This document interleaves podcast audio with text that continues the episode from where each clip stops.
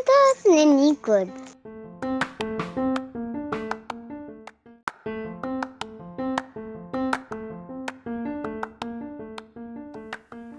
Olá!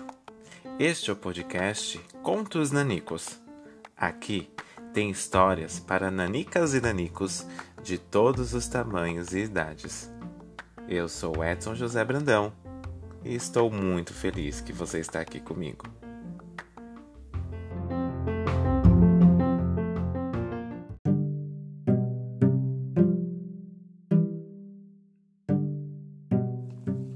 O conto nanico de hoje se chama O Gosto que o Céu Tem. E eu escrevi ele inspirado nas histórias que eu mais gosto de ler para os meus alunos e para as crianças com as quais eu convivo. Tem muita imaginação e poesia. Espero que você goste.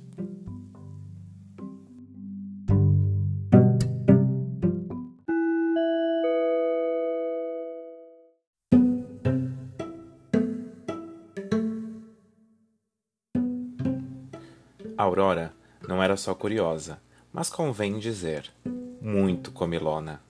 É, além de querer saber os porquês das coisas, queria saber quais gostos tinham. Ah, mas também não era tudo, tudo não.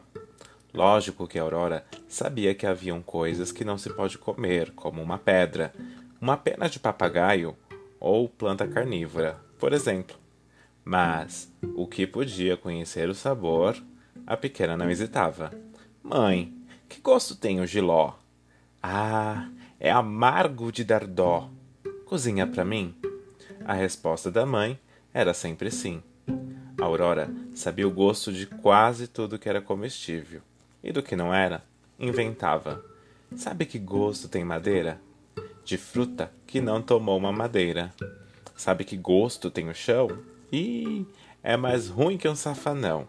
Sabe que gosto tem a flor? Ah, sabor suave de amor.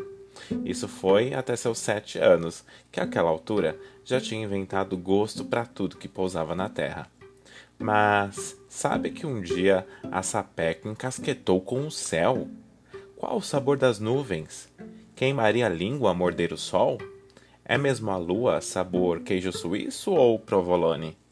Estava feita encrenca. Poesia nenhuma dava conta de responder o gosto das coisas das alturas. Aurora dormia e acordava, querendo achar resposta para a questão. Seu paladar precisava de uma decisão. O gosto do céu, o gosto do céu. Qual é? Um dia desses, em meio a tanta divagação, um pé d'água desabou sobre a cidade. O pai de Aurora entrou correndo em casa. Havia acabado de chegar do trabalho.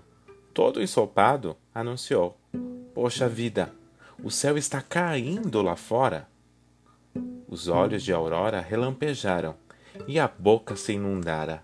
O céu caindo era a oportunidade exata para todas as suas questões. Pediu à mamãe para que pudesse ir lá fora. A mãe disse: Agora não. Espera acabar o relâmpago. Espera passar o trovão. Aurora esperou, porque apesar de faminta, era paciente. Quando a chuva não era mais que uma garoa, a mãe a vestiu numa capa e deixou que pudesse chegar ao quintal. Boca para cima, língua de fora. Qual gosto tinha o céu? Hum.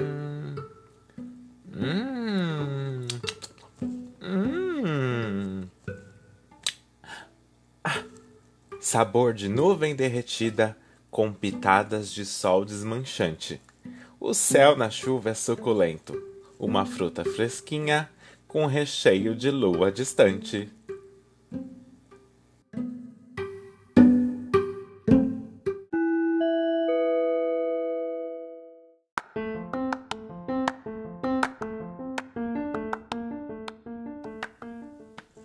Este conto nanico cabe dentro de uma mão ou dentro de um pinico.